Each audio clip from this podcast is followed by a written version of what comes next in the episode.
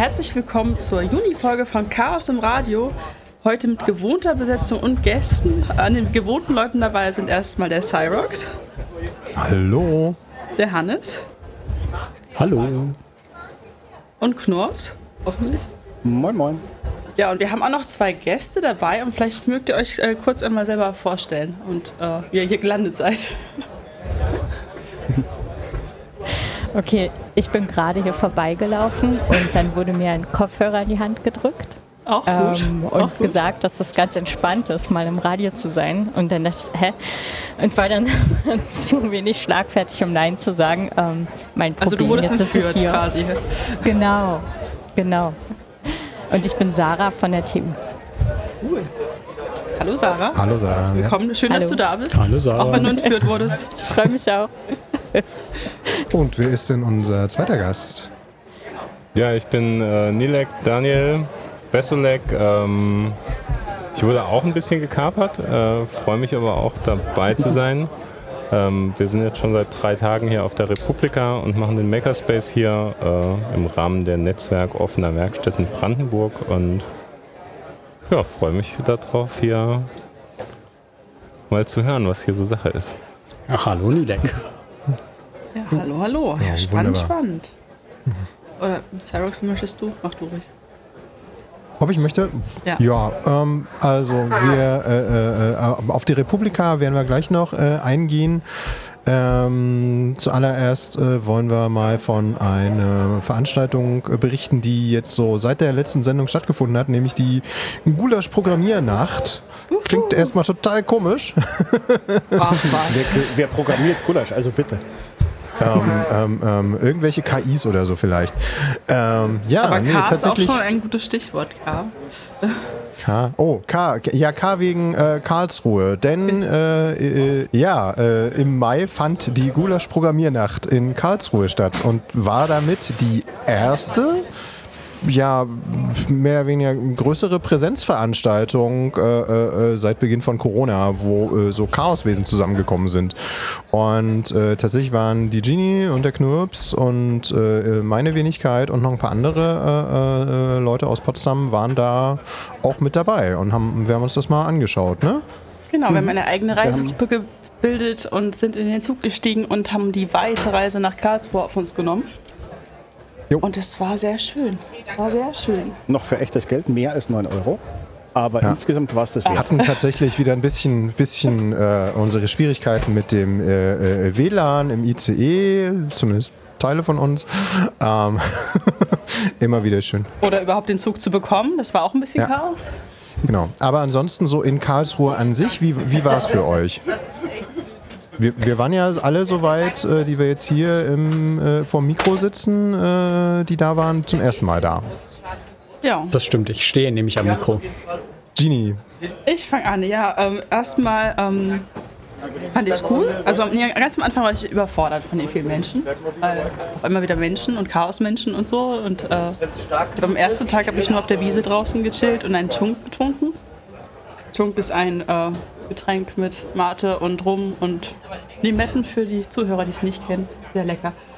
Und Zucker. Ganz viel Zucker. Ja, aber dann, als man so ein bisschen aufgetaucht ist, so die Tage danach, war es richtig schön. Es war irgendwie total cool, wieder in der so Community zu sein, einfach so Menschen mit Menschen in Kontakt zu kommen, die anzuquatschen. Ich habe alle angequatscht, die pinke Haare hatten, ich auch pinke Haare habe. Das war sehr lustig, immer so, oh, mit welcher Farbe färbst du so? Interessante äh, Gespräche. Wir hatten ja auch schon ähm, Leute im Interview mit pinken Haaren. hatten wir tatsächlich. Wir hatten zum Thema ID-Wallet beispielsweise schon Menschen mit bunten pinken Haaren. Genau, ich mag irgendwie Menschen mit pinken Haaren. Das ist immer gleich instanter äh, Vertrauensbonus so bei mir.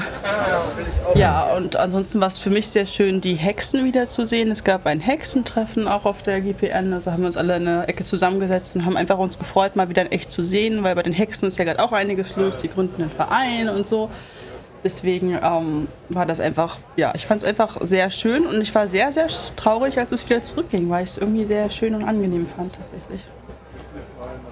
Und ich habe natürlich keinen, ich habe einen Vortrag geschaut, aber nicht in echt, sondern nur im Stream, weil ich in den Raum nicht reinkam über äh, den von Blinry, was ist äh, Farbe.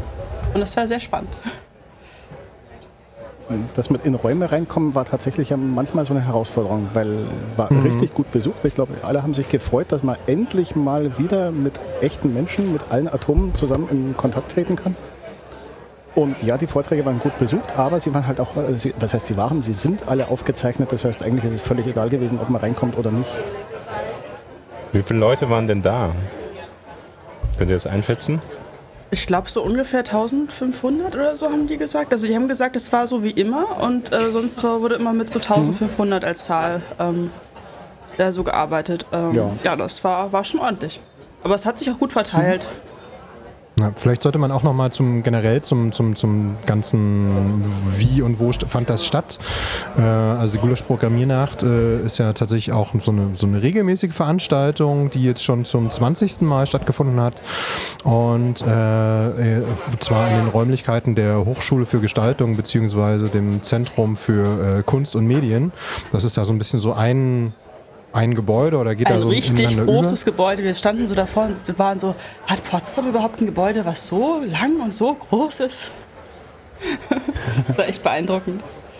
Und äh, genau, also es war halt sowohl halt mit in den Innenräumen, wo es halt äh, äh, Vortragssäle gab, äh, aber zum Beispiel auch äh, so, ein- so, ein- so ein- einen kleinen Club, der tagsüber so ein bisschen lounge-mäßig war, mit so Sofas und gedimmtem Licht und äh, auch so ein bisschen Video, Videokunst. Äh, und dann äh, äh, abends wurde das dann, äh, wurden dann die äh, Sofas rausgetragen und zum Club um, umfunktioniert. Ähm, daneben gab es halt noch den altbekannten äh, Hackspace, äh, also wirklich so Tische und Bänke, wo dann die äh, Menschen und Kohlenstoffwiesen äh, dann all ihre Projekte aufbauen konnten, ihren Laptop aufklappen konnten, um an ihren Projekten zu äh, hacken. Da habe ich dann endlich mal wieder das, das äh, Schreibmaschinenprojekt, die Erika, mal wieder ausgepackt nach über zwei Jahren und mal wieder zum Laufen gebracht. Das war sehr angenehm. Und äh, daneben gab es aber auch, und das fand ich sehr spannend, äh, es gab halt einen Außenbereich. Es gab halt relativ viel Wiese und auch einen Au äh, Außenbereich zum Essen beispielsweise. Und insofern hatte man so ein bisschen diese, eine Mischung aus Camp und Festival-Charakter und gleichzeitig aber auch so Kongress-Feeling. Also es war irgendwie so ein bisschen Kongress und Camp im kleinen, äh, äh, äh, äh, ja, und das war tatsächlich eine sehr interessante, sehr angenehme ähm, Veranstaltung, weil man dann auch einfach nur draußen auf der Wiese sitzen konnte und einfach ein bisschen quatschen konnte bei Chunk oder halt auch Gulasch, das es ja eben auch gab. Wie war denn das Gulasch eigentlich? Weil ich habe kein Gulasch abbekommen. Es war schon alle, als ich welches haben wollte. Es, es, es war hervorragend. Ja. Und äh, was ich so lustig fand, es gab ja danach, es, äh, es gab ja den Chat der Gulasch Programmiernacht. Und irgendwie, ich glaube, am letzten Tag auf dem, oder schon auf dem Nachhauseweg war es, wo jemand in den Chat geschrieben hat, wie, was, das war vegan? Echt? Ja. Ja, ja, ja, stimmt, genau. Das war, das war an der Stelle äh, vegan. Ich hatte jetzt so mitbekommen, das war zum ersten Mal, dass es kein, kein fleischhaftes äh, äh, Gulasch gab. Es gab halt in den letzten, bei den letzten GPNs äh, äh, immer so beides, sowohl mit als auch ohne Fleisch. Ähm, ja, und diesmal gab es halt nur vegan. Und aber genau, also ist offenbar noch nicht mal allen aufgefallen. Na, ich ich habe das auch gar nicht gewusst, weil ich habe jetzt im Nachhinein gehört, dass die Waffeln anscheinend auch vegan waren, oder? Das Also hier Republika ist auch vegan zum Beispiel. Oder nicht vegan, zumindest vegetarisch. Ich glaube, es gibt kein Fleisch hier auf der Republika. Außer uns. Gestern gab es Eierragout, das war sehr gut. Ähm, ja, dann wäre so ein bisschen so die Frage, äh, äh, äh, Vorträge, haben, also habe ich tatsächlich bei der GPN äh, auch nicht so äh, live geschaut und auch, auch noch nicht, ich bin auch nicht dazu gekommen, wegen des schönen Wetters, die auch irgendwie mal nachzuschauen, aber das ist halt immer so. Schaut sie euch auf jeden Fall an. Das kennt man ja. Ähm, haben wir denn s- sonst noch was vergessen zur GPN, was wir unbedingt noch erwähnen sollten? Ähm, ich glaube, es Also gerade gerade zu den Vorträgen vielleicht ein, ein Detail rausgepickt. Der Lehrer hat ja, ich glaube insgesamt äh, einen Workshop und vier Vorträge gehalten und so. Das war ein kleines Highlight, Ja. was der Mensch da geleistet hat. Er meinte, mit den Folien war er gerade noch so dreistellig. Ähm, äh, scheint so gekommen zu sein, ja, er hat halt so ein paar Ideen eingereicht und dachte so, jetzt werden aus dieser Auswahl wird sich das Komitee dann eine oder zwei picken und nein, die Menschen der GPN haben bei allen auf Ja geklickt. ja, ja, ja, ja, Aber er hat die, Stimmt, den, den, den Genau. Ausschnitt aus seinem Vortrag habe ich, hab ich auch gesehen. ja, ja. Ja, er hat die Herausforderung angenommen, sich dem gestellt und äh, wirklich Großes geleistet. Ja. Aber auch gesagt, ähm, er ruft äh, alle Menschen auf, die bei der nächsten, G äh, Quatsch, bei der nächsten GPN sein werden, ähm, selber Vorträge einzureichen, damit ihm nicht sowas nochmal passiert. Ja. Ja. Wann ist denn die nächste? Ich denke mal so nächstes Jahr, wenn alles gut geht. ja. Und hoffen, die versuchen es auch wieder an einem Feiertag zu machen. Diesmal war es das erste Mal, dass es nicht über Himmelfahrt war, sondern die Woche davor. Sonst machen sie es immer über Himmelfahrt und sie versuchen gerade, ob das nächstes Jahr auch wieder äh, Himmelfahrt sein kann. Aber ich glaube, es ist noch alles in der Planung. Das war dieses Jahr wohl irgendwie wegen, wegen weil es da schon eine Terminkollision irgendwie gab. Und dann war das einfach schwieriger. Ja, nein, aber an sich äh, äh, fand ich das eine sehr schöne äh, Gelegenheit. Für mich war es tatsächlich auch die erste kleinere Chaos-Veranstaltung als solches und insofern fand ich es sehr angenehm, das mal zu sehen, die viel beschworene GPN. Und ja, also hat auf jeden Fall Wiederholungscharakter. Definitiv. Und äh, ja, jetzt fiel dann auch schon das Wort Republika. Ähm, vielleicht hört ihr auch so ein bisschen im Hintergrund so, so ein bisschen so, so Hintergrundgeräusche. Das äh, ist äh, wegen weil Knurps und äh, Sarah und Daniel äh, gerade sich direkt auf der Republika befinden. Entführt worden, entführt worden. Ent, ent, ent, ent, entführt, f- Freiwillig entführt worden oder so.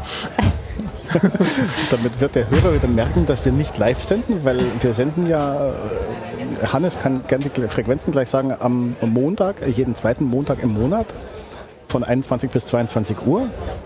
Und jetzt ist nicht Montag, jetzt ist Freitag und so äh, schöner sonniger Nachmittag halt so auf der Republika. Ja.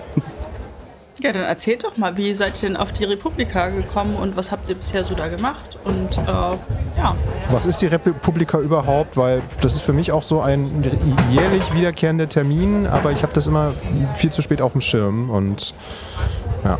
Ja. Wer fängt an? Ladies first.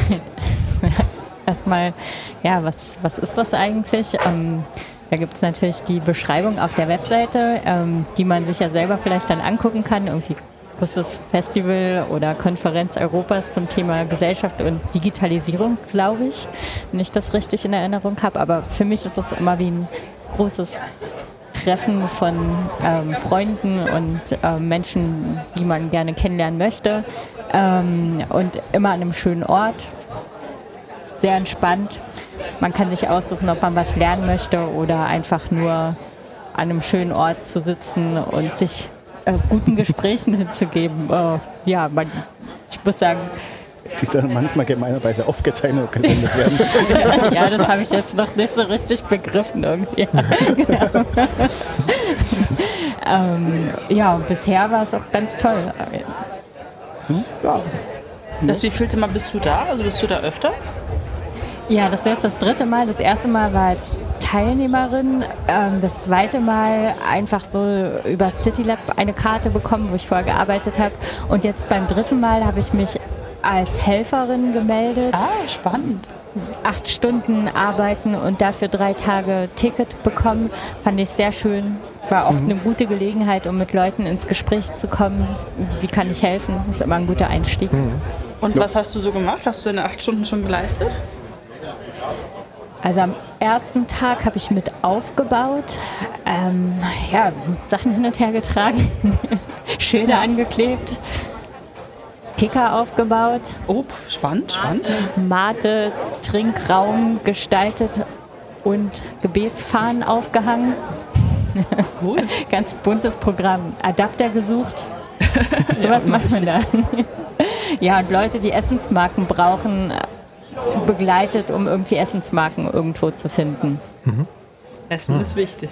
Es zeigt sich mal wieder, es sind nicht immer gleich so die großen Sachen, die man immer sofort sieht, wenn man auf eine Veranstaltung kommt, sondern es sind ja ganz viele Sachen, die da auch im Hintergrund stattfinden und stattfinden müssen, damit so ein, so ein Ding halt läuft. Ne?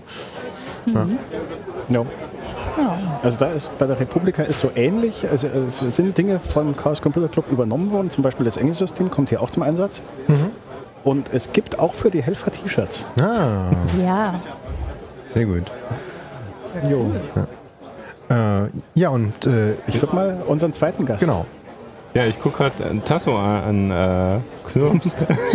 äh, weil da steht Help, I need somebody äh, auf diesen Helfer-T-Shirts und so wie ich das verstanden habe, sind die alle recycelt und dann ja. Bedruckt und irgendwie ist es auf jeden Fall dieses Jahr mehr Thema als das letzte Mal vor der Pandemie, ja, ja. als ich hier war. Keine Lanyards gibt es mehr, sondern man soll sich sein Lanyard selber mitbringen. Äh, es gibt Kordel am Eingang für diejenigen, die äh, aufgeräumteren Haushalt zu Hause äh, führen. ähm, das ist so eine neue Location. Das ist irgendwie auch mal für mich ganz schön, weil es jetzt hier Arena Berlin-Gelände irgendwie an der Spree ist. Äh, das ist auf jeden Fall mal eine neue, neue Erfahrung. Und ich bin hierher gekommen, um den Makerspace mit aufzubauen, weil da drinnen und hier draußen, wo wir gerade sitzen, ähm, gibt es wie jedes Jahr Makerspace und das X-Hain und die Machbar Potsdam haben äh, ihre Geräte hierher geschleppt, um äh, ja, so ein bisschen Atmosphäre zu bieten für Workshops und auch mal was auszudrucken oder mal ein Foto auf Holz zu lasern. Genau. Und, und, weil das noch nicht ausreicht, ist gleich hier noch ein riesengroßer Doppelstockbus mit das Fettmobil auch noch rangefahren. Und die Menschen, die sowieso ständig in ähnlichen Bereichen arbeiten und in Makerspaces unterwegs sind, haben hier die Gelegenheit, sich mal wieder zu sehen und auch zu treffen und zu quatschen und auszutauschen, was denn da gerade so jeweils los ist. Und wir haben vielleicht noch ergänzend äh, sehr viel äh, Open Hardware. Open Hardware war gar nicht so sehr auf dem Programmzettel äh, der Republika, aber jetzt auf den letzten Metern haben wir ganz viel Open Hardware Thematik hier noch zumindest auf kleine Bühnen reingebracht. Zum einen irgendwie eine Open Hardware Ausstellung, äh, ein Panel zu Recht auf Reparatur und zu Open Hardware, der heute stattgefunden hat, ähm, Workshop zu Open Hardware, äh, einem, einem, Raspberry Pi Shield, war, was wir gestern gemacht haben, was auch total Open Hardware ist und toll. Äh, und bestimmt noch andere Sachen, die ich gerade vergesse. Aber auf jeden Fall ist das Thema jetzt plötzlich doch präsenter und hier, das ist ja schon ein bisschen eher so eine Social Media Crowd und weniger Ursprungs-Techie. Das ist so mein mhm. Gefühl. Wie siehst du das denn? Ich glaube, hier mischen sich so die Crowds. Also ja, es gibt die Techie-Crowd, die hier auch sehr präsent ist. Es gibt aber auch ähm, die Journalisten, es gibt äh, Social Media, es gibt, ich glaube, ein paar Juristen springen hier auch rum und das immer gerne und gucken so, ähm, tauschen sich auch aus. Und was halt auch hier völlig normal äh, rumläuft, ist so die Politiker. Ich meine, gestern waren ja durchaus eine Saskia Esten im Interview und Thilo Jung, was halt einfach so eine Olaf. bunte Mischung quer durch die Ebenen ist. Olaf Scholz war auch da. Ja. Auch Olaf Scholz, war da, ja. ja. Wir haben uns nicht gesehen, aber er war da. Jemand aus dem ukrainischen Digitalministerium ganz weit oben war dabei. Äh, wir haben äh, ein Meetup gehabt zu mobilen Makerspaces äh, in Uganda, der Ukraine und in der Lausitz. Das war mhm. auch das ganz ist aber toll, auch eine gute Zusammenstellung. Uganda, Ukraine und der Lausitz. Okay. Hm. Ja, das kannst du nicht planen. Du brauchst solche Veranstaltungen als Plattform, sowas, wo sowas durch Zufall passieren kann. Und halt dann auch, ich glaube, so ein bisschen gezielt passiert. Ja, und wo du dann natürlich auch so ein bisschen an, ganz andere Bedarfe oder vielleicht teilweise andere Bedarfe hast, aber bestimmte Sachen sind halt äh, allen gleich und dann entspannen sich da ganz sicherlich sehr spannende Diskussionen. Also mhm. das ist ja dann. Ja, es kommen halt so Menschen zusammen, die im normalen Leben ohne diese Veranstaltung einfach nicht miteinander zu tun hätten. Ja, das ist ja. cool. Das wie viel Mal bist du auf der Republika, Daniel? Also den Bändchen nach, die in meinem nicht aufgeräumten äh, Zuhause äh, über so einem Baustrahler hängen. Ähm, ich habe welche gefunden von 17, 18, 19. Und ich denke mal, dass 2021 ausgefallen ist. Mhm. Ja. Und ich glaube, 21 wieder. war online. Ah ja, da war ich nicht, war ich nicht involviert. Ja. ja. Also zum vierten Mal vielleicht. Aber jetzt auch nur jüngere Geschichte. Ich weiß gar nicht, seit wann es die Republika gibt, aber bestimmt ja auch schon vielleicht ähnlich lang wie die Gulasch-Programmiernacht. Fragezeichen. Das, das, das lässt sich rausfinden, aber ja, ich kenne das, ich kenn das auch so ein bisschen als Urgestein, äh, so mit die, mit die Digitalveranstaltung oder Festival ähm, so der letzten 10, Seit 20 2007. Jahre. Ah, ja. Sagt Wikipedia zumindest. Also nach Adam Riese irgendwie seit 15 Jahren, wenn auch mit Corona-Pause. Ja, ja ist auch schon. Schon ja. betrachtlich, ja? Ja. Beträchtlich, be beachtlich, beachtlich. Wörter, beachtlich. Und ich selber muss sagen, da, durch diese viele Orga und so habe ich gar nicht so viel ähm, gesehen, wo ich jetzt sagen könnte, ach, da kann man berichten, das war total toll und dort und, und hast du das gesehen und so, sondern eigentlich eher so, hm, was habe ich denn so erlebt und was. So, und es waren viele tolle Sachen und viele tolle Momente, ähm, aber ich glaube, wenn man hier so ganz aktiv sich die ganze Zeit bewegt hat, hat man bestimmt ganz viel anderes gesehen und Du baust mir gerade eine wunderschöne Brücke. Ich, nicht, äh, ich war vorher mal auf dem Gelände unterwegs und habe mal mit dem Mikrofon, weil wir sind ja hier quasi Radio, ähm, mal für die Hörer zwei Interviews eingefangen. Also nichts Langes, wo wir uns euch jetzt langweilen, sondern so ähm, kurz. Ähm, wollen wir mal anfangen Ja, mit dem ersten Projekt? Ja, klingt super. Ich bin spielen gespannt. wir das doch mal ein. Also wie gesagt, ich laufe hier so grob übers Gelände und nehme ein paar Töne auf. Ähm, stell dich doch mal kurz vor, wer du bist und warum du hier mit de, dem Projekt stehst.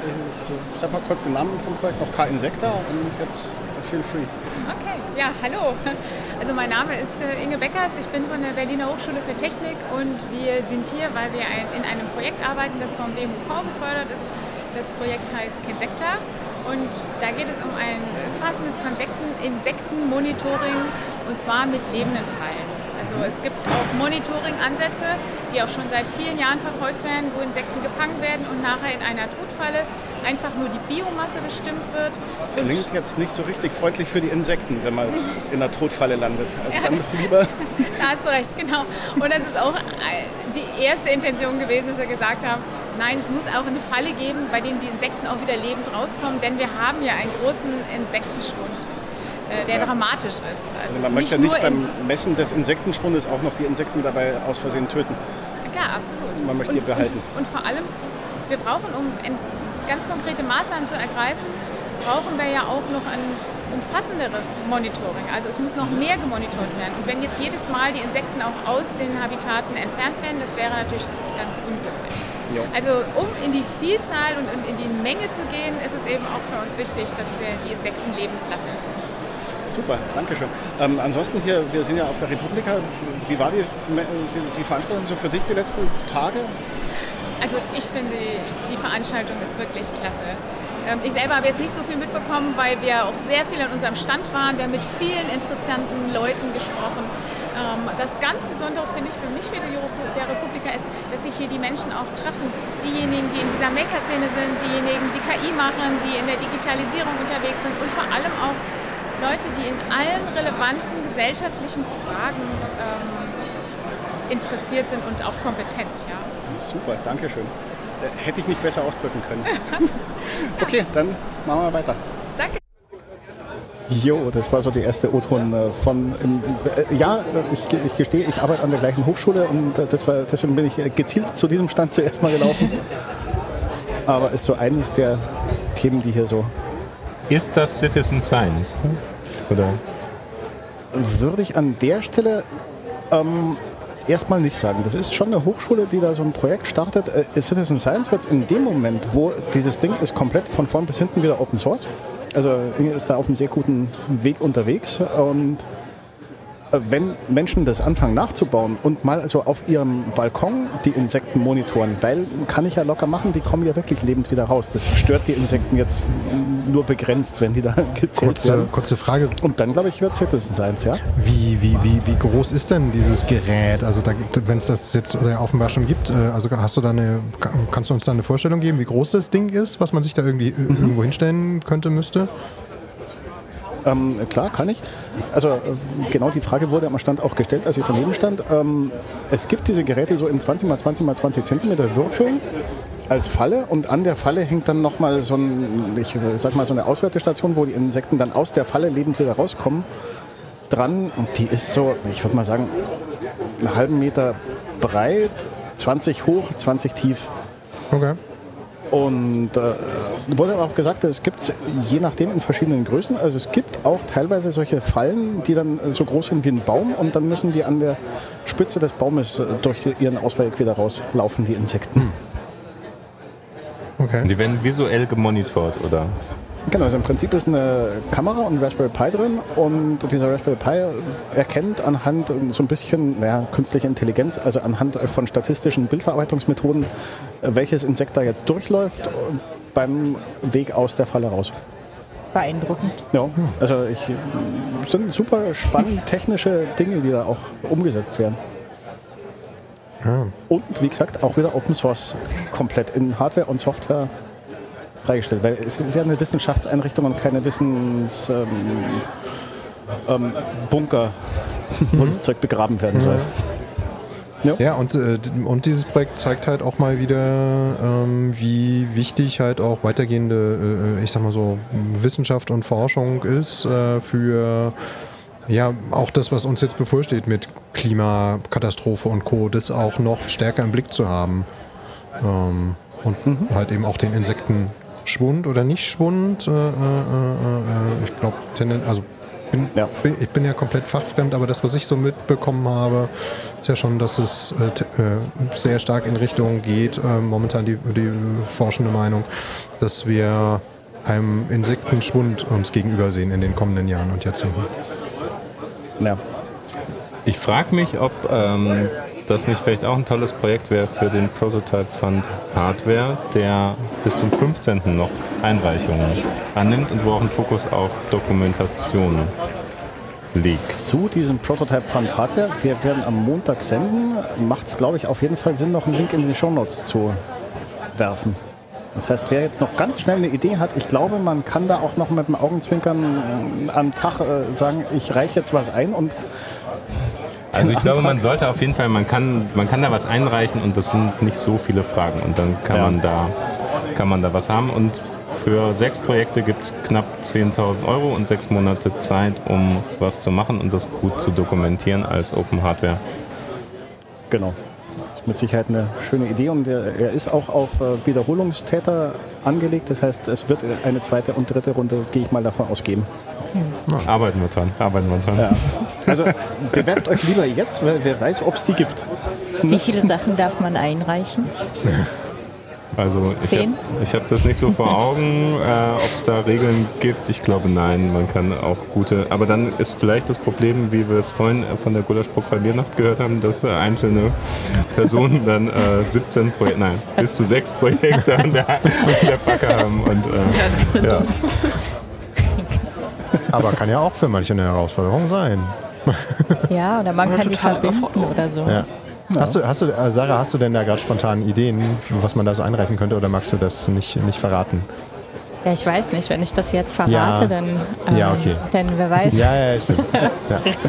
Hast du recht. würde ich natürlich gerne, aber Du hast ja drei Tage Nach, Vorlauf. nach der Sendung. muss ja spannend bleiben, genau in, in der nächsten Sendung. Alles klar. Ja, stimmt. Wir können in einer der nächsten Sendungen gerne mal über die Projekte, die da so eingereicht werden, berichten. Nicht, dass uns noch die Themen ausgehen. Apropos Themen ausgehen. Ähm, ich hatte noch so ein zweites Interview eingefangen. Wollen Ja, wir? dann lass uns das doch mal anhören.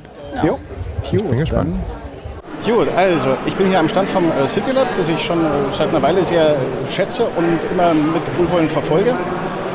Du bist Janik, erzähl doch mal kurz äh, so grob über dich, äh, was euch hier hergetrieben hat und dann äh, würde ich gerne so ein bisschen über das Buch, das da vor mir auf dem Tisch steht, erfahren. Ja, äh, hi, schön, dass du da bist.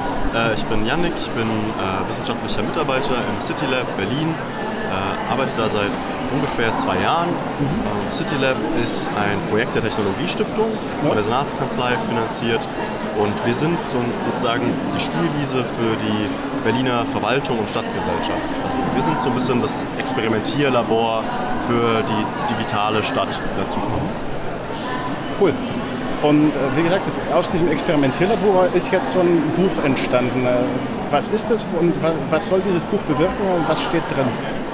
Genau, also wenn man sich so ein bisschen in der Welt der Verwaltungsmodernisierung um, umguckt, eines unserer äh, Themenfelder, dann stolpert man über so Begriffe wie die OZG-Richtlinie. Das Online-Zugangsgesetz, ne? Online-Zugangsgesetz, was unsere Verwaltungs gerade so ein bisschen in der Verwaltung, ne? was unsere Verwaltungsdienstleistungen ja quasi bis sehr bald online äh, zugänglich und auch bestenfalls verständlich machen soll, als ein Beispiel. Ähm, dann gibt es so, so Schlüsselbegriffe wie das Service Design, also wie sollen irgendwie Verwaltungsdienstleistungen gestaltet werden, damit du und ich die irgendwie gut verstehen können. Und ähm, wir haben viele, viele Workshops gemacht, viele Begegnungen gehabt, Gespräche geführt, Interviews geführt. Und äh, jetzt haben wir ähm, das Buch mit dabei, äh, öffentliches Gestalten, was es mittlerweile in der dritten Auflage gibt. Ähm, und wir wollen hier am Stand an der Republika noch mal ein bisschen drüber ins Gespräch kommen, wie denn Verwaltungsmodernisierung als großer Begriff, wie das konkret funktionieren kann. Und dieses Buch ist so ein bisschen ein kleiner Methodenkoffer, äh, den wir Neugierigen an die Hand geben wollen. Ja. Ich habe gehört, da soll auch noch ein physikalischer Methodenkoffer mit, äh, mit anderen Dingen außer dem Buch entstehen dazu. Genau. Ist da schon was drüber zu genau. sagen? Wir arbeiten sowohl an digitalen als auch an realen kleinen Werkzeugkoffern, äh, wo wir dann wirklich aktiv auf Verwaltung, auf öffentliche Organisationen zugehen wollen, um äh, Workshops, um Zusammenarbeit äh, einfach besser zu gestalten, zielführender zu gestalten. Und äh, so Fragen, die wir damit aufmachen wollen, das sind zum Beispiel, wer sind denn deine Zielgruppen? Ähm, wen musst du denn einbinden? Wie kannst du das abbilden, äh, damit du das dein, deinem eigenen Team innerhalb der Verwaltung oder eben einer NGO oder zivilen Organisation, damit du das innerhalb deines Teams oder innerhalb deiner Referate auch gut umsetzen kannst. Und äh, dafür haben wir das Buch gestaltet und äh, auch kostenlos als PDF und als physisches Papierbuch quasi zur Verfügung gestellt. Sehr schön. Ähm, äh, eine persönliche Frage von mir, sind Hochschulverwaltung auch in Scope oder ist Hochschulverwaltung eher so, naja, gibt es auch nicht, nicht direkt in Zielgruppe des Buchs?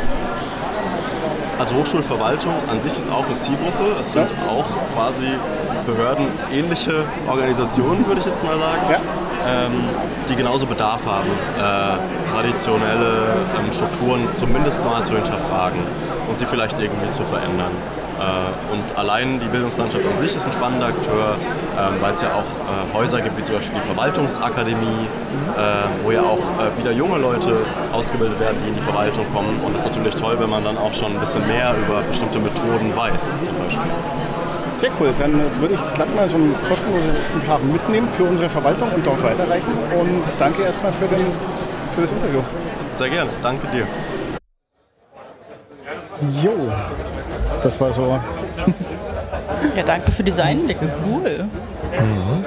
Ja. Jetzt werde ich hier gerade so auffordernd angeguckt. Wirklich? Soll ich sagen, dass ich da mal gearbeitet habe? Zum Könntest du. Beispiel könnte ich, könnte ich mal erzählen, ja. ja. Das ist ähm, Ja. eine gute Zeit gewesen dort. Das City Lab sollte man sich unbedingt mal ansehen. Die haben viele tolle Projekte und vor allen Dingen auch ein super Team. Also an diesen zwei Beispielen aus der Halle, die ist riesig, ähm, erkennt man vielleicht so die Bandbreite dessen, was hier unterwegs ist. Eben so wirklich Techniker, Forschung, Wissenschaft, Verwaltung, Verwaltungsmodernisierung, das heißt wieder Ver Forschung über die Verwaltung und so weiter. Und das ist ja. super spannend. Was mich mal ins. Das ist vielleicht auch so ein. Nee, Ah, mach du Entschuldigung. bitte. Nee, es war nur gerade, dass ich irgendwie denke, dass das vielleicht auch noch besonders hier, dass hier viele Ministerien vor Ort sind, dass hier irgendwie, also dass, dass man wahrscheinlich hier nochmal einen anderen Zugang hat, wenn man irgendwie Sachen vielleicht verändern will oder so, dass es nochmal eine andere Bühne ist als vielleicht auf dem Kongress oder so oder dass über andere Wege dann funktioniert. Und man hier vielleicht nochmal direkt auch mit keine Ahnung, den großen Fernsehsendern und äh, den Ministerien und, und so weiter irgendwie ins Gespräch kommen kann und vielleicht so ein bisschen digitalpolitische Themen vielleicht auch in irgendeine Richtung schieben kann. Und unter anderem diese Frage, wie ist das mit der Verwaltung und was passiert da eigentlich und wie geht das technisch und kann die Open Source Software verwenden zum Beispiel. Mhm. Wie funktioniert das irgendwie mit diesen ganzen äh, Kommunen und deren Systemen und wer auf welchem Server läuft das dann und so weiter und so weiter. Sind vielleicht alles Sachen, die da reinspielen in diese Ja. Thematik. Und ich habe halt auch den Eindruck, dass die Verwaltung da durchaus auch, also dass das in beiden Richtungen funktioniert. Es ist jetzt nicht so, dass nur wir Techniker gucken, was macht die Verwaltung so alles, sondern äh, ich glaube auch, dass die Menschen aus Verwaltung und Ministerien hier ganz gern herkommen, um auch mal mit uns zu reden.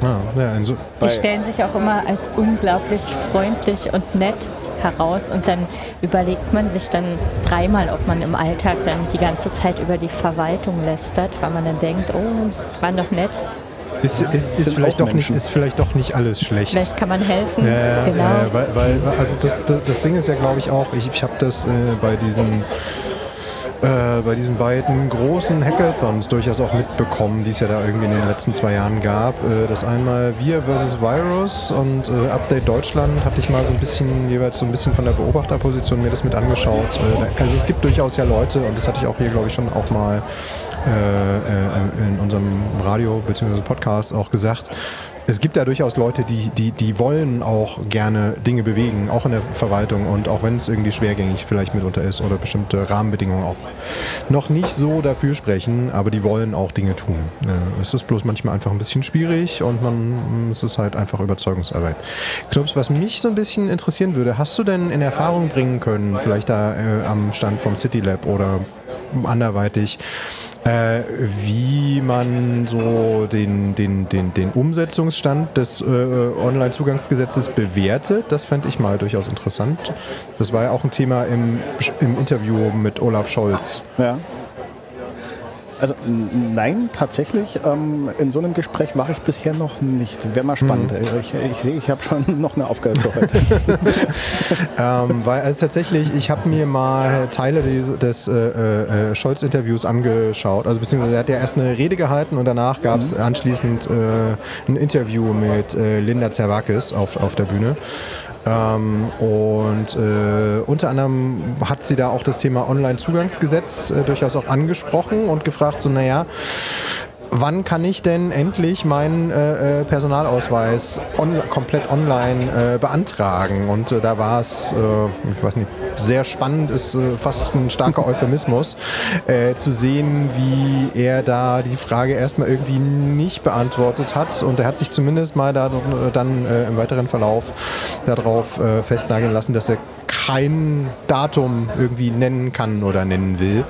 Äh, für, zum, ich sag mal so, zum Hintergrund, das Onlinezugangsgesetz sieht ja eigentlich vor, dass bis Ende des Jahres 2022, also dieses Jahr, alle über 500 äh, Verwaltungsdienstleistungen komplett digitalisiert sind. Sieht wahrscheinlich eher nicht so aus, aber das wussten wir schon äh, äh, und Leute, die auch in der Verwaltung sind, auch schon vorher, zum Beispiel letztes Jahr. Ähm, also da wird noch einiges zu tun sein, aber ähm, die Frage ist ja, wie, wie geht geht's jetzt quasi weiter?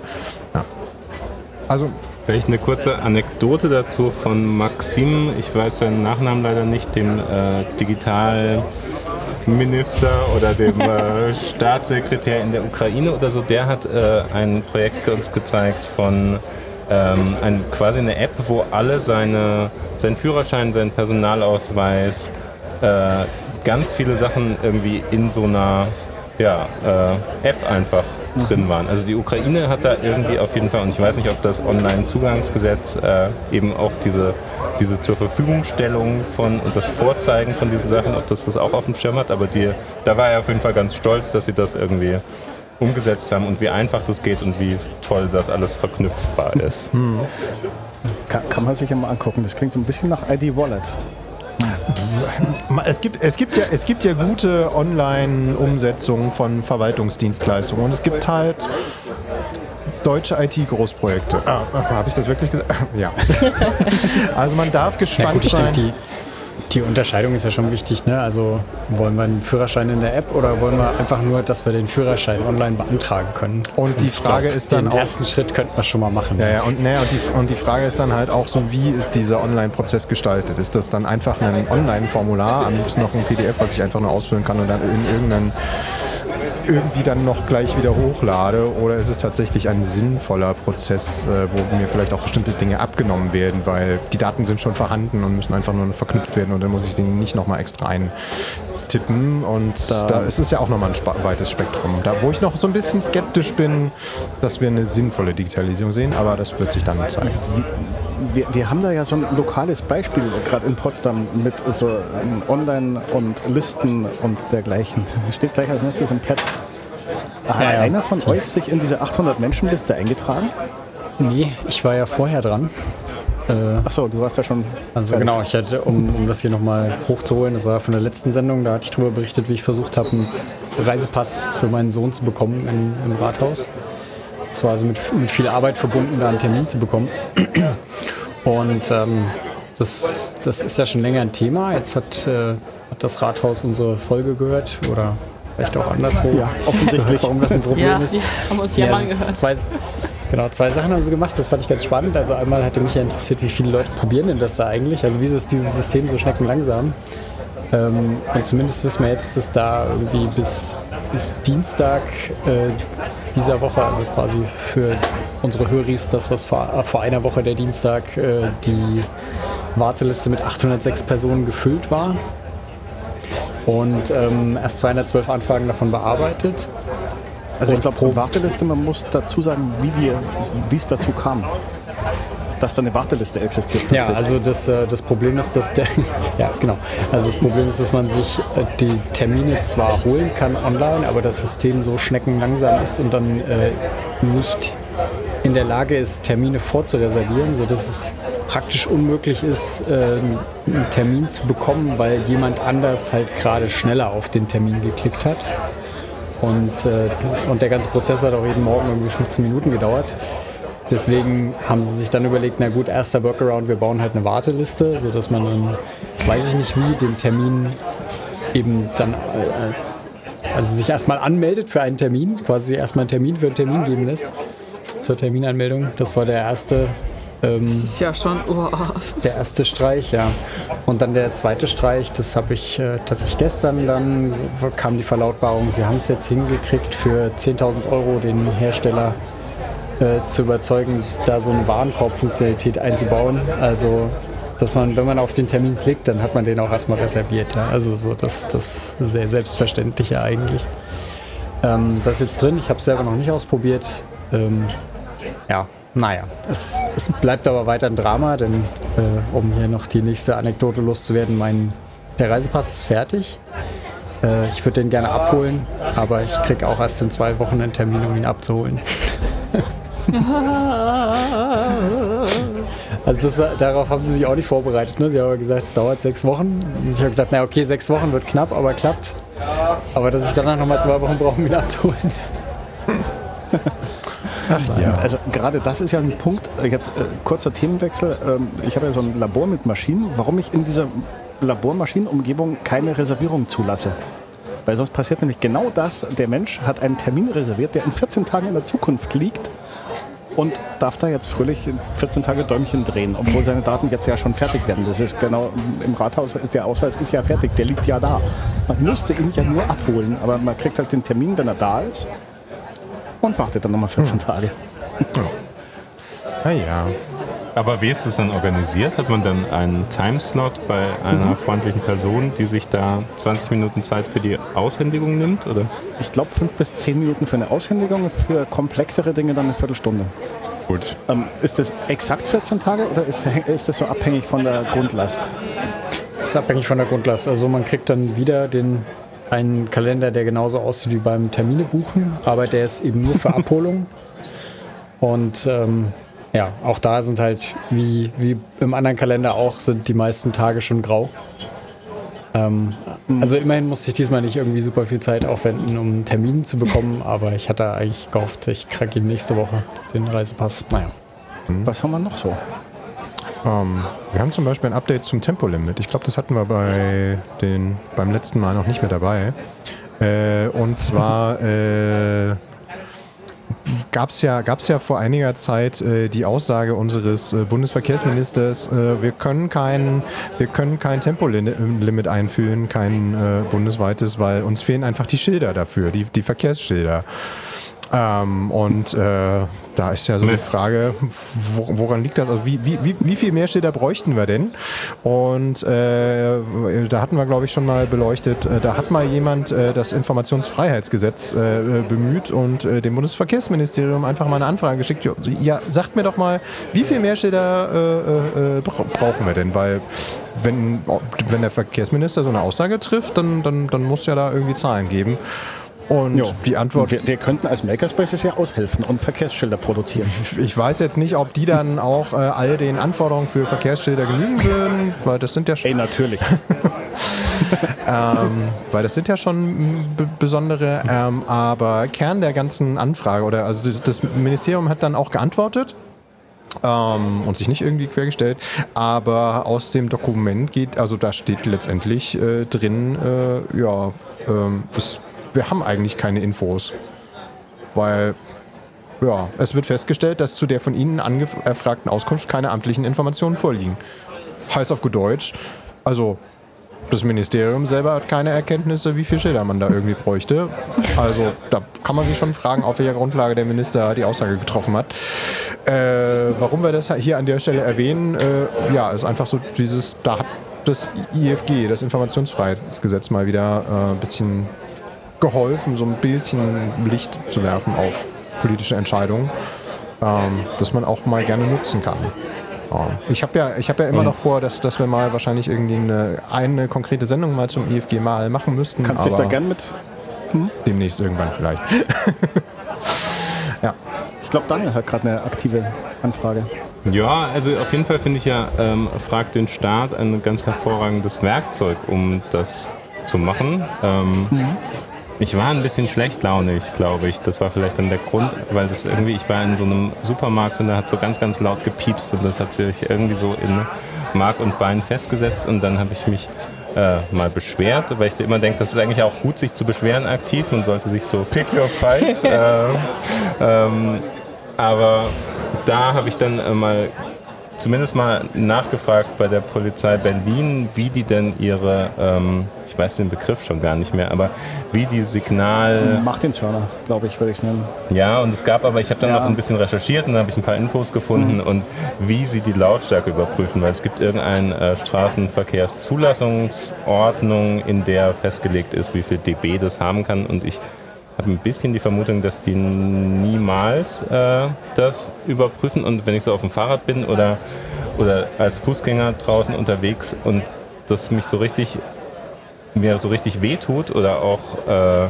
so irgendwie finde ich das, es könnte ein bisschen runtergedimmt sein, dann würde es wahrscheinlich trotzdem noch sehr gut funktionieren und würde es auch meine Reaktionsfähigkeit erhöhen, statt mich in so einen Status der Schockstarre zu versetzen. Ja. Also frag den Staat, tolles Projekt. Auf jeden Fall. Definitiv. Erwähnen wir auch äh, regelmäßig hier im, im Podcast, äh, dass man das äh, sich auf jeden Fall mal anschauen sollte, wenn man es noch nicht kennt. Ja. Genau.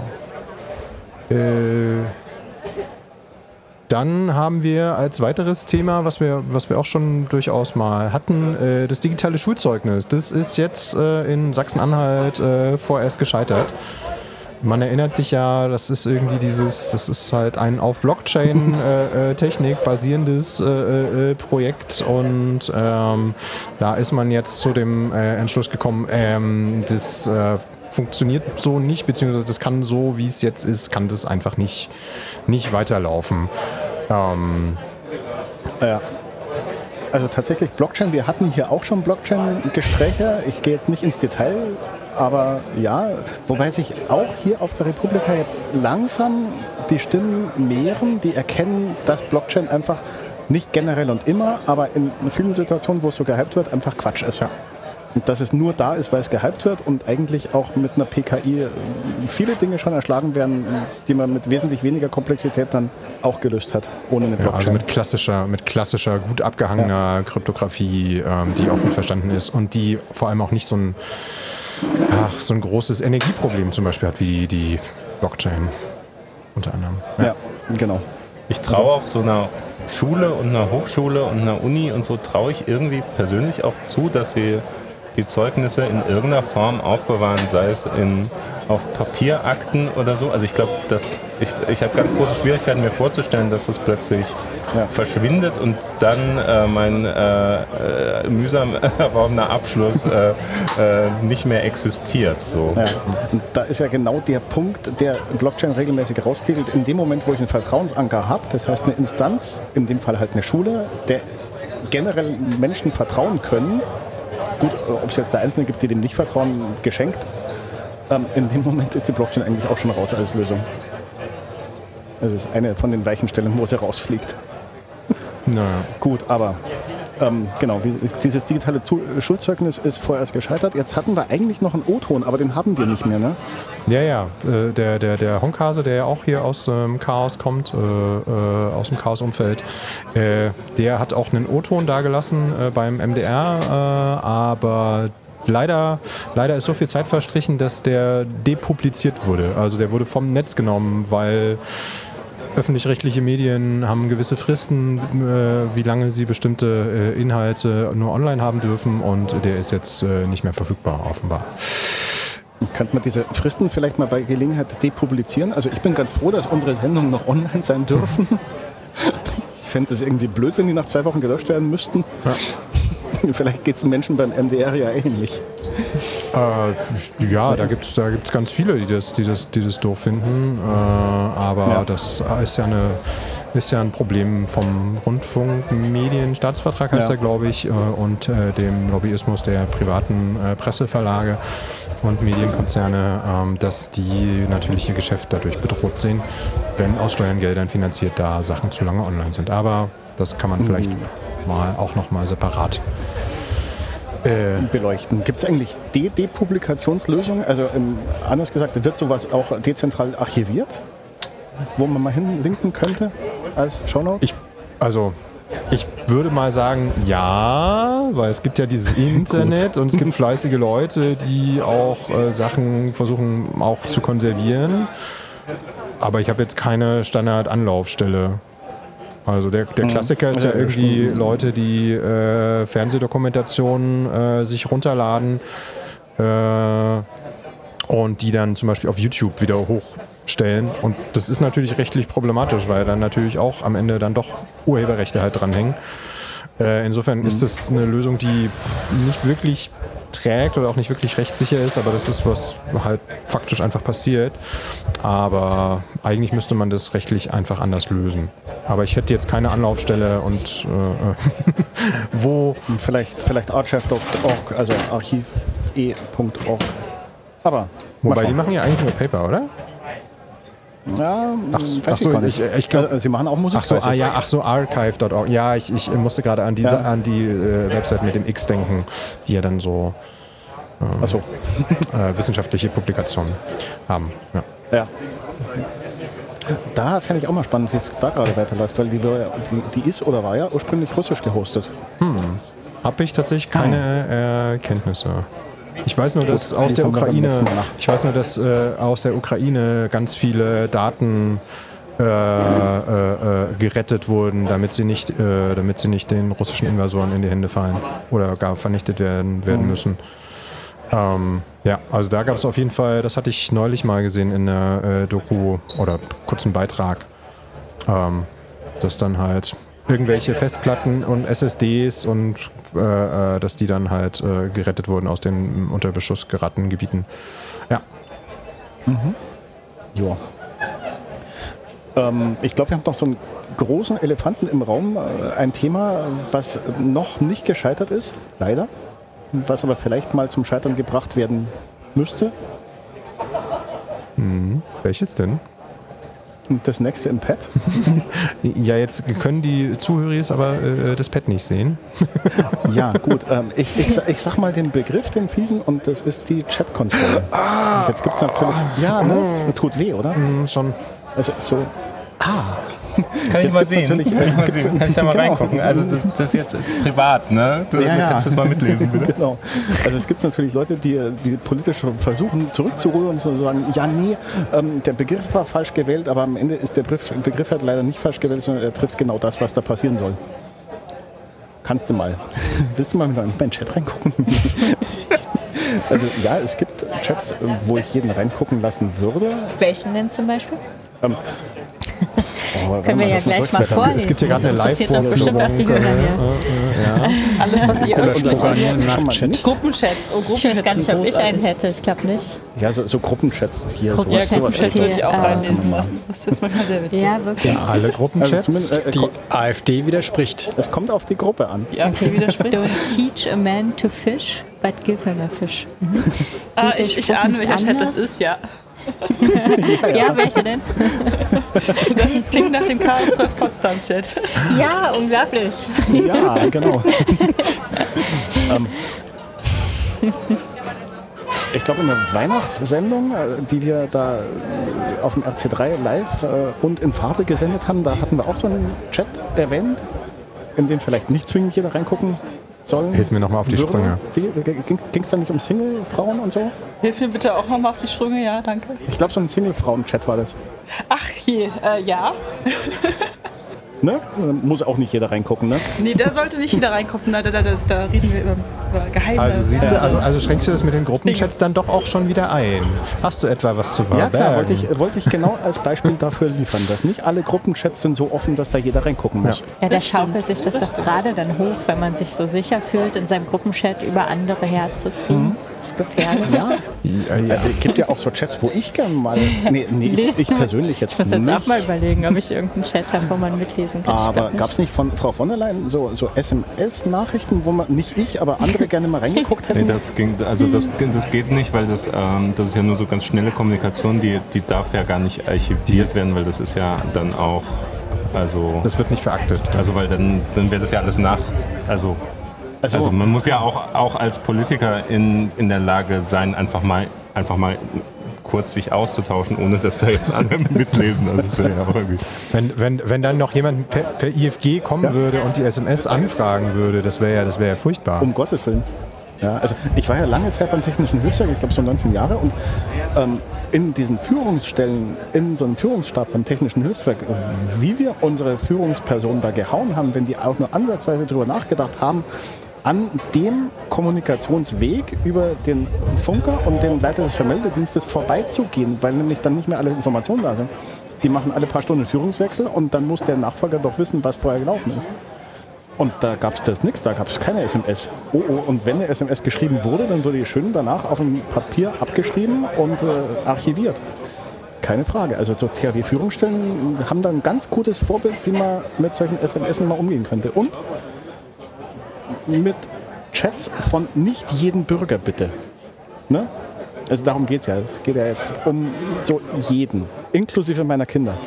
Ich muss nur kurz mal fragen, war das gerade Sarkasmus mit den SMS von Politikern, dass, ihr die, dass die nicht öffentlich sein sollten? Oder meint ihr das jetzt ernst? Also ich war mir jetzt nicht sicher, ob ihr das böser Sarkasmus Nee. war oder ob ihr auch findet, dass die auch Privatsphäre verdient haben, was ich jetzt auch so sehen würde. Aber Ich glaube, es ist so ein bisschen doppelter Standard, der da irgendwie Ja. so offensichtlich wird. Auf der einen Seite äh, wird es sehr deutlich, dass man selbst bei Anfragen, die sehr berechtigt sind, äh, wie denn welches Geschäft zustande gekommen ist, warum so und so viel äh, Millionen in Masken investiert wurden und so weiter, dass da die Informationen leider nicht zugänglich sind, weil das ja irgendwie ein Medium ist, was sehr flüchtig ist und das äh, gar nicht äh, möglich ist, das irgendwie nachzuvollziehen. Und umgekehrt, aber irgendwie, man sagt hier, Signal muss verboten werden, weil das ist ja irgendwie, da wissen wir noch nicht genau, wie man das gut mitlesen kann. Und dass diese, diese Doppelstandards natürlich irgendwie äh, befremdlich sind, auf jeden Fall. okay. Mein Sarkasmus-Detektor ist manchmal ein bisschen kaputt, deswegen Ja, war ich mir nicht so ganz sicher, wie ihr das meint. Deswegen danke für die Nee, also Klarstellung. es war eine gewisse Portion Sarkasmus dabei, aber es ist leider ein richtiges Beispiel, das so stattgefunden hat, aus dem richtigen Leben. Ja, ja und äh, also nicht nur bei von der Leyen, sondern auch äh, äh, äh, bei Merkel und Co. ist das ja auch immer wieder äh, ein Thema im Sinne von, ne, sei es Twitter-Nachrichten, sei es äh, SMS oder sonst was, äh, dass die dann entweder nicht her herausgegeben werden, dass sie nicht veraktet wurden oder dass die ah, leider, leider schon irgendwie gelöscht wurden, weil ja, sind ja irgendwie nicht Teil der Behördenkommunikation angeblich. Und das ist ein großes, großes, äh, großes schwarzes Loch da teilweise, ähm, wo ein bisschen mehr Transparenz gut tun sollte oder würde.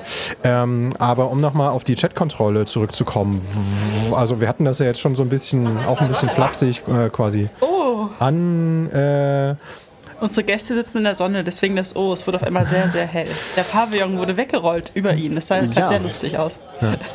Wir hatten das ja gerade schon ein bisschen angesprochen mit der Chatkontrolle, dass man vielleicht dann doch, äh, wenn man mal ein bisschen genauer drüber nachdenkt, nicht alles äh, von sich und seinen Chatgruppen irgendwie preisgeben möchte.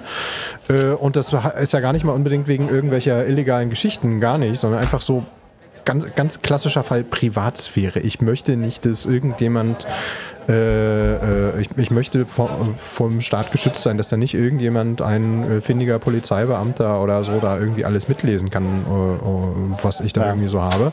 Also nicht anlasslos Es und geht- Co. Ja. Es geht mir persönlich ja nicht mal nur darum, dass meine Sachen nicht mitgelesen werden, sondern ich habe halt auch Kinder und ich möchte auch, dass bei denen die Sachen nicht mitgelesen werden, die die lesen, die die schicken. Ja. Also ja, das ist natürlich, als Vater hat man da so ähm, vielleicht manchmal den Antrieb zu sagen, ich möchte genau wissen, was meine Kinder wann wo tun und die heiraten mit 30, den, den ich ausgesucht habe, aber ich meine, äh, hallo, so funktioniert das Leben halt nicht mehr. Diese Illusion habe ich nicht mehr. Naja, die, die, naja, die Behauptung ist ja immer, äh, die Ermittlungsbehörden haben zu wenig Befugnisse. Und das war ja zum Beispiel auch in der Scholz-Rede äh, bei der Republika, war das äh, durchaus auch ein Teil, der da mitschwang. Ähm, und da ist halt äh, der, der Punkt, äh, das, das stimmt halt in ganz vielen Fällen halt einfach nicht. Ähm, also es gibt äh, z- zahlreiche Fälle, die halt zeigen, dass mit äh, der, den Mitteln, die es halt jetzt schon gibt, äh, äh, ordentliche Polizeiarbeit gemacht werden könnte, wenn man denn nur wollte. Weil ganz oft sind einfach Hinweise schon da. Ja? Ich sag nur zum Beispiel sowas wie äh, das Attentat vom Breitscheidplatz äh, 2017 war es, glaube ich. Ähm, und da waren einfach den Sicherheitsbehörden schon ganz viele Informationen schon bekannt. Die wurden nur nicht ausreichend äh, ausgetauscht. Das wurde ja in den, in den Untersuchungsausschüssen sehr gut beleuchtet. Da gibt es ja auch Podcasts zu. Ja. Ähm, Genau, der UA-Podcast finde ich sehr spannend, was das betrifft. zum Beispiel. Äh, oder aber, dass die Maßnahmen, die halt es durchaus gäbe, nicht genutzt werden. Da gab es vor einem halben, dreiviertel Jahr äh, ja beispielsweise die äh, Reportage von Steuerung F, wo es äh, wo darum ging, ein äh, Forum für äh, kinderpornografische Inhalte und, und Kindesmissbrauch hochgehen zu lassen, weil grundsätzlich war das alles findbar. Äh, und es brauchte aber Journalisten, die halt hingegangen sind und gesagt haben: so, ey, lass uns da mal reingucken ins, ins Darknet. Aber die eigentlichen Inhalte lagen auf ganz normalen File-Hostern, wo erst durch die Journalisten und deren Hinweise die Dateien tatsächlich gelöscht wurden. Wo man sich auch fragt, so, eigentlich ist das eine Aufgabe, die staatliche Behörden eigentlich mal machen müssten, weil je länger die Inhalte dort liegen, ist es äh, weitergehender äh, Kindesmissbrauch, der da stattfindet, weil immer mehr Leute sich das dann über die Zeit halt runterladen können.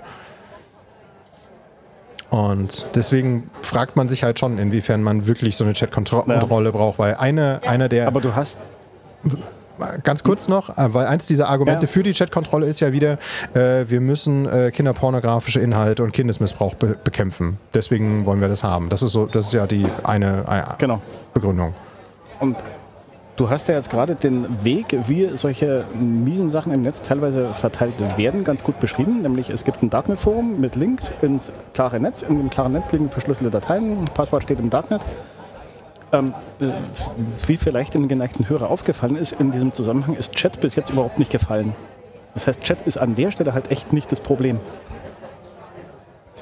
Und es ist auch so traurig, dass irgendwie die immer gleichen, also ich finde es auch, ich finde es auch pietätlos, quasi wirklich schlimme Sachen so zu nutzen, um irgendwelche Interessen, die eindeutig mit anderen, die woanders herkommen, irgendwie durchzusetzen. Und es, es ekelt mich ehrlich gesagt an, wie immer wieder die gleiche Masche gefahren wird, weil man halt, klar ist es irgendwie angenehm, wenn ich von allen immer alles lesen kann oder so. Oder vielleicht ist das irgendwie so eine Allmachtsfantasie, die ja auch immer wieder aufkommt. Es gab ja beim bei Apple und dem iPhone gab es doch die ähnliche Geschichte. Wahrscheinlich ist es auch irgendwie was, was einfach gerade äh, thematisch gewünscht ist, dass man da mal wieder das ein bisschen voranbringt, die, den gläsernen, den, den, die Gläser, das gläserne Telefon. Wenn, die, wenn Google das alles mitlesen darf, warum dann nicht auch wir?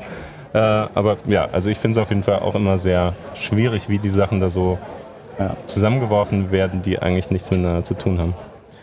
Genau. Wenn ich da kurz ergänzen darf, das, was du meinst, äh, äh, äh, Nilek, das ist äh, äh, von Apple, das ist ja dieses Client-Side-Scanning äh, das quasi auf, äh, dass, dass Apple ja ein Konzept erarbeitet hat letztes Jahr oder vorgestellt hat letztes Jahr, ähm, dass äh, es irgendein Stück Software auf deinem Telefon schon äh, äh gibt, mitgeliefert quasi vom, vom Hersteller beispielsweise, da schon ins Betriebssystem integriert, das anhand von so Fingerprints, also klassischerweise, also so, ne, so klassischerweise irgendwelche kryptografischen Hash-Werte, ähm, dass man anhand dessen guckt, ähm, was für Fingerabdrücke haben de deine Dateien, was für digitale Fingerabdrücke und äh, tauchen diese Fingerabdrücke in irgendwelchen äh, Sperr- und Filterlisten auf, die, äh, wo man gesammelt hat, kinderpornografische Inhalte ähm, um dann daraus entsprechend zum Beispiel eine Mitteilung an Strafverfolgungsbehörden ähm, zu geben, ohne dass du da jetzt irgendwie Einfluss drauf hast.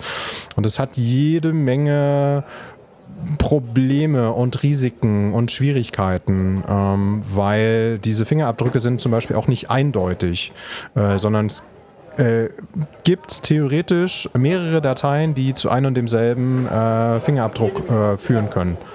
Und das bietet ein riesiges Missbrauchspotenzial, ähm, dass man Leuten einfach Dinge unterschiebt beispielsweise. Oder dass man Leuten ungefragt Dinge zuschickt, die in einer dieser Listen sind und die empfangen das dann und dann schlägt das Client-Side-Scanning an und schon äh, hat man vielleicht eine unliebsame Person ähm, in den Blick der Sicherheitsbehörden äh, gebracht, ohne dass sie das äh, irgendwie selbst zu vertreten hat. Und das sind ganz, mhm. ganz viele Sachen, die da einfach mit dranhängen.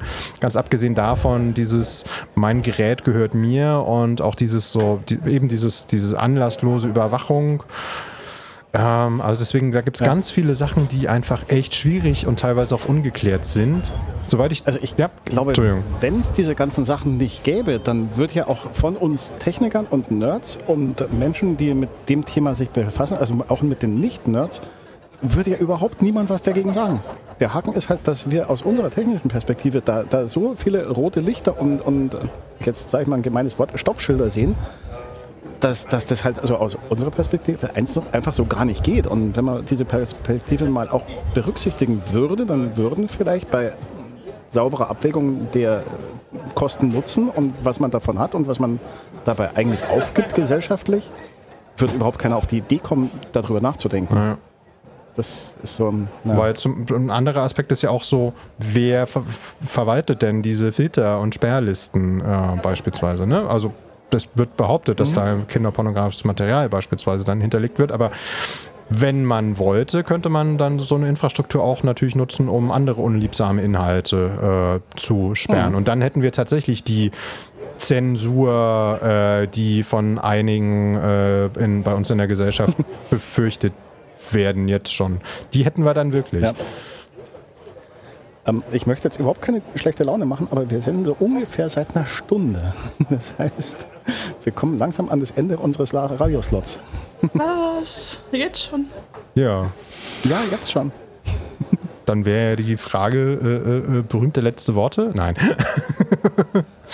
Also wir haben noch, noch ein nicht ganz leeres Pad. Nee, wir haben da noch so ein paar Themen drin, aber ich glaube, da ist noch Stoff für die nächste Sendung wieder da. Ja, ja, ja. Also das ist, äh, das ist jetzt auch nicht unbedingt zeitkritisches. Mhm. Äh, was mir nur einfiel, ähm, äh, bezüglich Veranstaltungen, bevor wir es vergessen, äh, äh, gerade weil ihr auch vorhin so Nachhaltigkeit und sowas äh, genannt habt, es wird ja dieses Jahr auch äh, wieder noch ein äh, Bits und Bäume beispielsweise stattfinden. Da sind, tummeln sich ja auch immer ganz viele mhm. Leute, die so ein bisschen aus dem Chaos-Umfeld kommen, generell aus dem Digitalisierungsumfeld und da geht es ja wohl auch um so Klima- und Ressourcenschutz beispielsweise, ähm, ich muss gerade tatsächlich mal äh, spontan gucken, wann das eigentlich stattfinden soll. Der Einreichfrist wurde verlängert, das, das weiß Stimmt, ich. bis ähm, 21.06. jetzt irgendwie.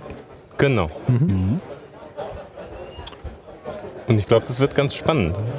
Ja, also das wird nochmal ein bisschen anderer Charakter als, als da, wo wir jetzt gerade sind, aber es ist trotzdem auch, weiß ich jetzt schon, wird spannend. Genau, also äh, 30.09. bis 2.10. soll das wohl stattfinden. Genau. Jo, ich sag erstmal Danke an unsere zwei Gäste hier. Ja, Herzlichen danke Dank. Die, Ja, die vielen Einladung. Dank. Ich habe irgendwie keinen Sonnenstich jetzt gerade. Es sieht sehr sonnig bei euch aus. Ah, es ist herrlich. Das ist jetzt sehr sonnig. ja, nee, ich, ich, ich weiß, äh, durch Zufall, das Zelt wird, unter dem wir bis jetzt saßen, wird um 18 Uhr in Potsdam gebraucht, deswegen ist es jetzt gerade weg. Ah. Sieht man dich Ja. nachher auch im Potsdam-Knopf? Es könnte passieren, ja. Was ist Doch. denn in Potsdam heute Abend? Heute ist OpenStreetMap Stammtisch. Ah, aber das ist ja dann schon, das ist, wir sind jetzt schon Montag. Wir sind ja schon Montag, insofern ja, wir sind schon äh, Montag, ist es schon wir zurück. vorbei. Aber es wird dann gewesen sein. Das war bestimmt sehr schön. Genau, wir blicken zurück auf den OpenStreetMap-Stammtisch, Ja. Und was natürlich auch immer der dann ein schönes Zelt hat. Ja, und was, Ja. was natürlich auch immer stattfindet, ich glaube, das erwähnen wir gar nicht äh, oft genug, das fiel mir äh, äh, vorhin ein, dass natürlich wir als Chaos-Treff äh, äh, uns auch immer mittwochs ab 19 Uhr in der Machbar im Haus 5 im Freiland in Potsdam treffen. Also Genau, wer uns auch mal dazu. live und in Farbe äh, sehen und hören möchte und äh, vielleicht auch mal Wir die Erika Autogramme. und Co. äh, mal live sehen möchte, kommt gern vorbei. Genau, also ich glaube, die Machbar in Potsdam ist so, ein, so eine kleine permanente äh, Republika und Bits und Bäume und äh, GPN und so weiter. Eigentlich so quasi jeden Tag, wenn man gerade Pa hinkommt. passen, passen die ganzen Leute da bei uns überhaupt alle rein? Ah, ja. Digital kein Thema. Ja, ansonsten, Nee. genau, ansonsten äh, äh, äh, hört ihr uns natürlich jeden zweiten Montag im Monat zwischen 21 und 22 Uhr im Freien Radio Potsdam auf 90,7 MHz in äh, Potsdam beziehungsweise auf 88,4 MHz in Berlin. Ja, ihr könnt uns auch zeitsouverän nachhören unter radio.ccc-p.org und ja, dann gibt es noch die auf Twitter und Mastodon gibt es uns auch. Auf Twitter unter Cha- Chaos Potsdam und unter Mastodon äh, cccp at chaos.social. Ja. Und ihr könnt uns auch eine Mail schreiben unter radio at ccc-p.org. Ja. So viel, so viel zur Hausmeisterei. Dann Dann Dann gibt es noch einen Jingle. Jingle gibt es so bisher noch nicht, aber äh, wir freuen uns äh, über Einreichungen. Also ich hätte auf jeden Fall Bock drauf, äh, wenn wir da noch einen, einen schreibt uns eine bekämen. E-Mail. Ja. Insofern, ja. Gut, dann, äh, ja. Habt da dann- jemanden im, im Ohr, der so was machen kann. Aber ich sag keinen Namen, dann fühlen sich vielleicht mehrere angesprochen. Ja, ja, na, vor Ja, allem, äh, äh, vor allem äh, genannt wird es dann im Zweifel erst einfach, wenn es fertig ist, weil man muss ja jetzt dann auch nicht unnötig Druck erzeugen auf Leute, die damit gar nichts zu tun Erst haben. Ei, dann Gack. Ja, genau. Genau, dann, okay, dann vielen Dank fürs Zuhören und tschüss und bis zum nächsten Mal. Ciao, ciao. Ja. Tschüss. Ciao. Ciao. Ciao, ciao.